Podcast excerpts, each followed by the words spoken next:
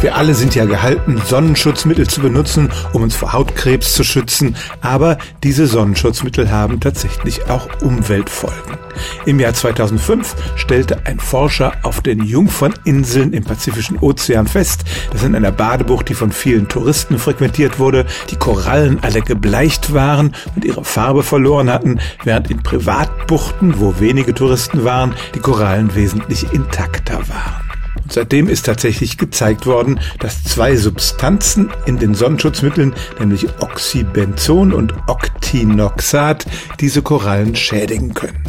Jährlich gelangen über 10.000 Tonnen Sonnenschutzmittel in die Ozeane. Die enthalten zwei Sorten von Sonnenschutz. Einmal die physikalischen Filter, die die Sonne von der Haut fernhalten und dann die chemischen Filter, die UV-Strahlen in Energie umwandeln und ihnen so ihre Schadwirkung nehmen. Und diese chemischen Filter stehen eben in Verdacht, die Korallen zu schädigen. Inzwischen haben Pazifikinseln wie Hawaii diese chemischen Filter sogar schon verboten. Man darf dort nur noch Sonnencremes einsetzen, die die Riffe schonen. Diese Cremes sind ein bisschen lästiger, weil sie die Haut mehr abdecken und als weißer Film zu sehen sind, aber das Opfer sollte man schon für die Umwelt bringen.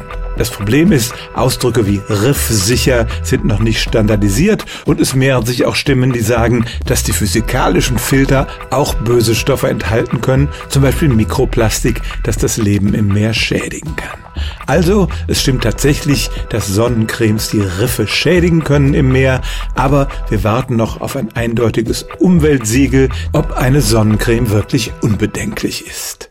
Stellen auch Sie Ihre alltäglichste Frage unter stimmtz.radio1.de.